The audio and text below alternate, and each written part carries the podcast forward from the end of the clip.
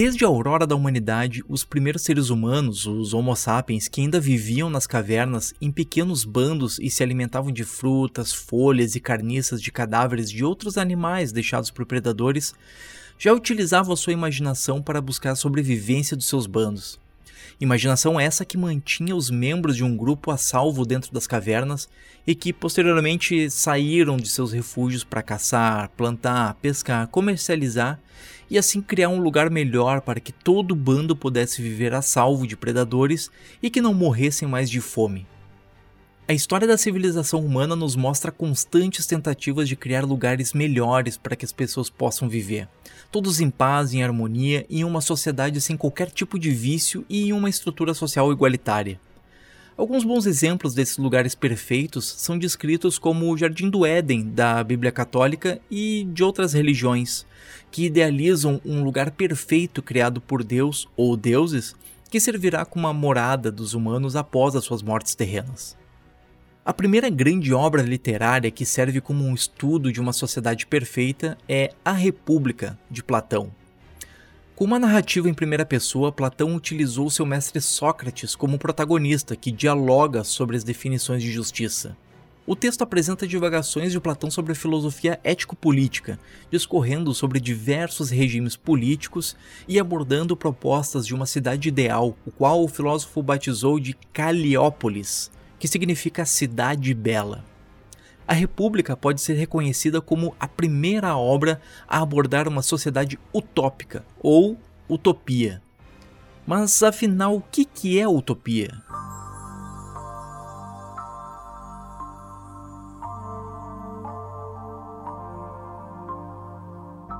A palavra utopia vem do grego ou, que significa não, ou um prefixo de negação e topos, um lugar.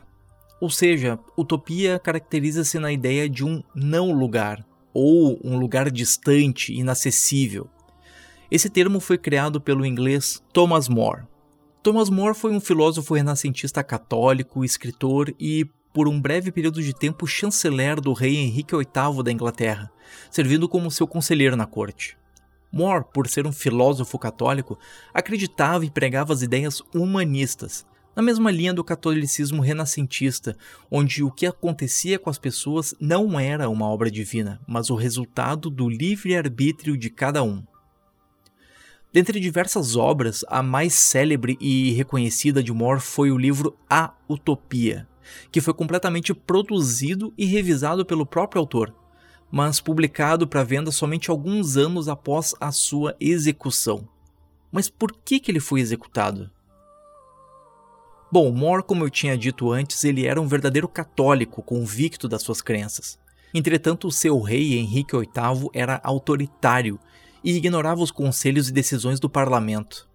Henrique era casado com Catarina de Aragão, princesa da Espanha e de família católica. Porém, Henrique quis o divórcio, algo que na época ainda não era permitido pela Igreja Católica. Assim, o rei inglês decidiu desvincular-se ao catolicismo, criando então a Igreja Anglicana, ao qual obrigou todos os seus súditos e povo inglês a se converter. Aqueles que não juravam lealdade e não se convertiam eram presos e até condenados à morte. Assim, Thomas More, que se recusou a se converter, foi preso na Torre de Londres e executado por traição. Mas não foi somente por não ter jurado lealdade ou se convertido ao anglicanismo que More foi executado. Boa parte da sua condenação se deve à sua obra A Utopia. O livro é curto, totalmente escrito em latim, língua que More dominava, e dividido em duas partes. Na primeira parte, o escritor faz duras críticas ao governo inglês e aos hábitos políticos e sociais da população de Londres, descrevendo graves faltas de consciência política por parte do rei e os abismos que separavam as classes sociais na época, com algumas poucas pessoas ricas e uma grande população pobre, das quais viviam nas ruas mendigando e morrendo de fome e doenças. Já na segunda parte do livro, More utiliza o pseudônimo de Rafael Itlodeu, um português que teria viajado com Américo Vespúcio para o continente americano e que teria vivido por alguns anos em uma ilha chamada Utopia, cuja sociedade vive em harmonia, sem desigualdades, necessidades, vícios ou preconceitos. O único requisito para se viver neste lugar fantástico ou utópico era que todos deveriam acreditar em Deus, independente da religião, pois todas eram aceitas e respeitadas. Bom, agora já deu para ter uma ideia melhor do motivo da execução do Thomas More. Né? A Utopia foi impresso pela primeira vez em 1518, mas só veio a ser publicado para comercialização em 1551, 16 anos depois da execução de Thomas More. A sua história visionária foi utilizada por inúmeros pensadores, filósofos e escritores que se debruçaram sobre a sua narrativa fantástica no livro e batizaram o conceito que utilizamos hoje, com o nome da ilha, Utopia. Desde então, a palavra é utilizada para desenvolver cenários hipotéticos, em tentativas de se desenvolver modelos socioeconômicos melhores do que os da atualidade, sempre se referindo ao futuro, presente ou distante, mas que dificilmente será alcançado.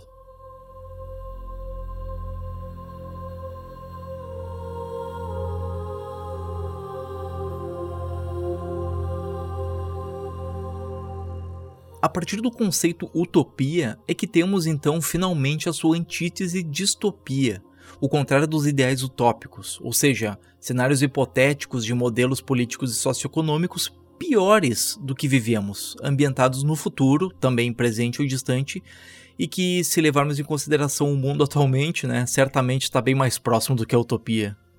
O termo ele foi cunhado pelo filósofo e economista britânico John Stuart Mill, em um discurso no parlamento no ano de 1868. Segundo ele, o que é demasiadamente bom para ser tentado é utópico, o demasiado mal é distópico. O batismo do termo não poderia ter vindo em melhor momento, às portas das revoluções industriais que estariam por vir e diante de mudanças políticas e socioeconômicas que mudariam para sempre o mundo e a sociedade que se conhecia.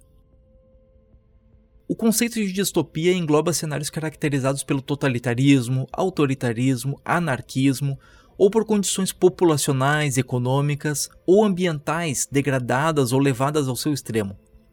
A literatura de ficção científica tem a distopia como uma das suas vertentes mais populares, utilizando enredos sobre futuros catastróficos, sejam políticos, econômicos, tecnológicos, ambientais ou sociais, em formas de representar alegoricamente o mundo em que vivemos atualmente e o caminho que estamos levando na nossa evolução.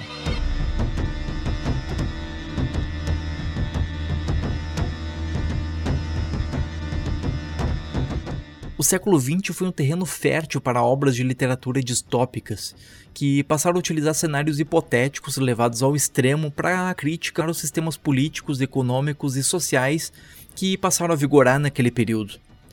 No caso da literatura de ficção científica, que teve seu expoente em meados do século passado, alguns escritores abordavam os benefícios que a tecnologia e novas invenções poderiam ter sobre as nossas vidas cotidianas e aprimorar a humanidade. Já outros escritores decidiram abordar as graves consequências da ciência utilizadas para fins mais obscuros em prol de uma dominação social totalitária. E é num contexto baseado nessas vertentes que temos a primeira obra definida como distopia, Nós, de Evgeny Zamyatin.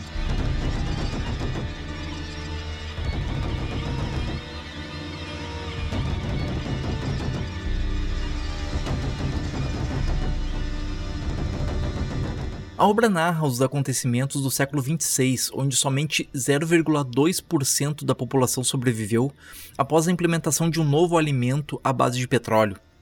Os sobreviventes vivem em uma única cidade isolada do resto do mundo, chamada Estado Único, onde ninguém é um, mas um dos, que constituem uma sociedade sem individualismo ou privacidade. No Estado Único, conceitos como meu ou minha são desprezados. Seus cidadãos vivem em prédios completamente transparentes e não são identificados por nomes, mas sim por letras e números. A narrativa tem o formato de anotações de diário, escrito pelo protagonista D503, um engenheiro responsável pela construção de naves espaciais. Na sociedade de D503, as eleições são lendas do passado. Nesse sistema político, Periodicamente, todos os cidadãos se reúnem para o Dia da Unanimidade, onde todos concordam serem liderados pelo grande benfeitor. D é um entusiasta desse sistema, que é seguidamente ovacionado por ele no seu diário. Mas a vida de D503 muda drasticamente quando ele conhece uma atraente mulher que pratica diariamente pequenas subversões ao sistema local. Assim, acompanhando ela por suas jornadas diárias de subversão, D passa a questionar o sistema em que eles estão inseridos, levantando dúvidas sobre a sociedade e sobre o si próprio. Nós foi publicado em 1924, num período pós-Primeira Guerra Mundial e no ápice da Revolução Russa, mostrando a visão de uma projeção do futuro da União Soviética que estava por surgir, soando como uma crítica ao regime e às restrições de liberdade e individualidade o qual esse sistema impunha ao povo russo. Evgeny Zamyatin sofreu as consequências da sua obra, sendo preso várias vezes, com peças e livros banidos e a proibição de escrever novas obras, até conseguir a autorização para sair da Rússia e se exilar voluntariamente em Paris. A narrativa apresentada em Nós se assemelha muito a uma das obras mais notáveis da ficção científica e da distopia, 1984, do escritor britânico George Orwell.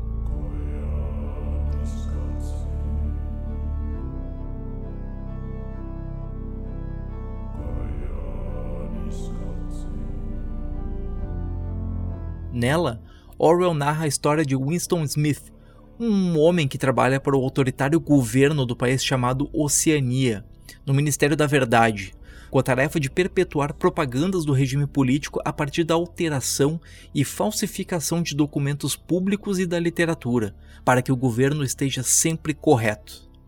O mundo de 1984 é dividido em três grandes nações que estão em constante guerra entre si, fazendo e desfazendo alianças, atacando e contra-atacando umas às outras.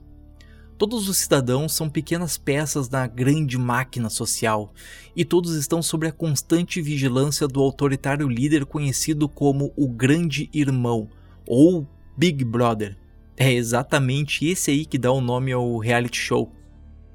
Nessa sociedade autoritária, onde todos devem fazer o que o governo do grande irmão diz, Winston, que já está acostumado a uma vida quieta, pacata, talvez até chata, conhece Julia, uma colega de trabalho que, assim como a mulher que D503 de nós conhece, também é ligada a ações consideradas subversivas pelo sistema.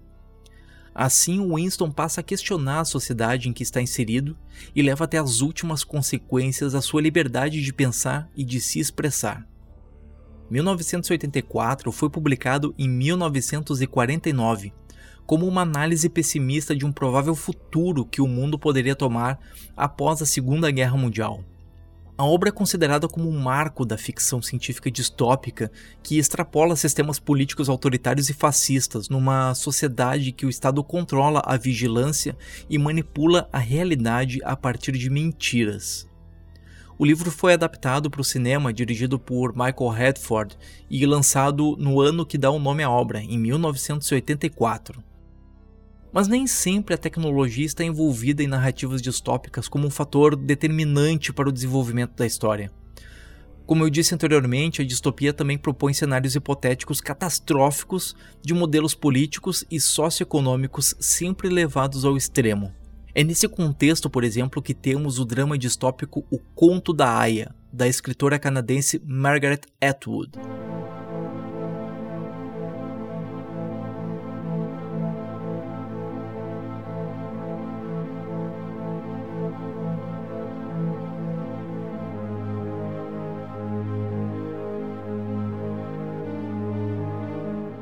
A história nos apresenta a nova nação teonômica militarista cristã, fundada por radicais religiosos que derrubaram o governo dos Estados Unidos.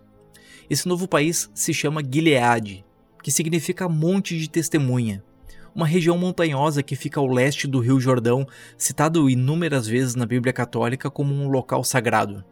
Em Gilead, o movimento fundamentalista de reconstrução cristã intitulado Filhos de Jacó suspenderam a Constituição dos Estados Unidos para restaurar a ordem e os bons costumes, retirando todos os direitos das mulheres. Paralelo a essa distopia política e social, uma alta taxa de esterilidade acomete as mulheres. Assim, elas estão divididas em castas, onde as mulheres de baixa classes, mas com boas condições físicas e algumas até ainda férteis, trabalham como aias em casas de homens importantes para o governo. As aias férteis, além de seus trabalhos domésticos, servem também como reprodutoras para perpetuar as famílias das classes mais altas em espécies de cerimônias ou estupros ritualizados. Nessa distopia, acompanhamos a jornada de Offred, que, após a tomada do poder pelos fundamentalistas cristãos, é doutrinada a ser uma serva na casa de um importante comandante da República de Gilead. A narrativa mostra alguns flashbacks de antes da tomada do poder pelos fundamentalistas, alternando com dramas vividos pela protagonista nessa sociedade distópica e aterrorizante. A obra de Margaret Atwood já foi adaptada para os cinemas em 1990, para uma radionovela da BBC em 2000 e atualmente para uma série de streaming do serviço Hulu.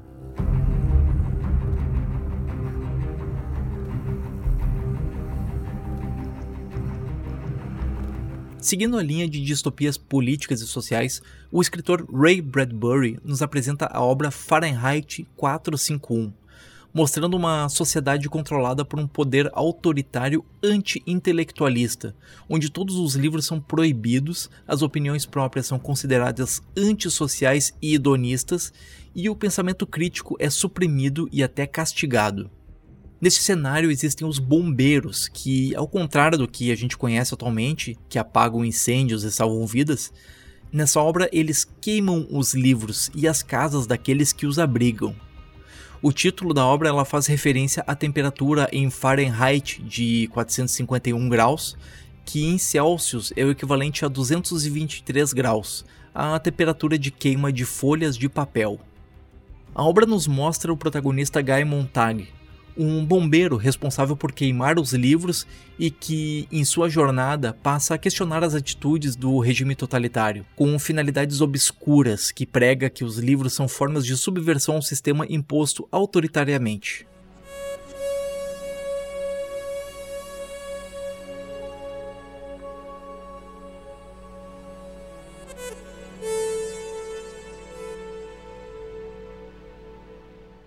Muitas obras de ficção distópica tiveram adaptações para outras mídias, serviram de inspirações para diversos outros escritores e foram utilizados por filósofos, pesquisadores e utilizados nas áreas políticas, econômicas e sociais, no intuito de não só interpretar as mensagens que as obras apresentam, como também como objetos de estudos futurológicos do mundo em que a gente vive.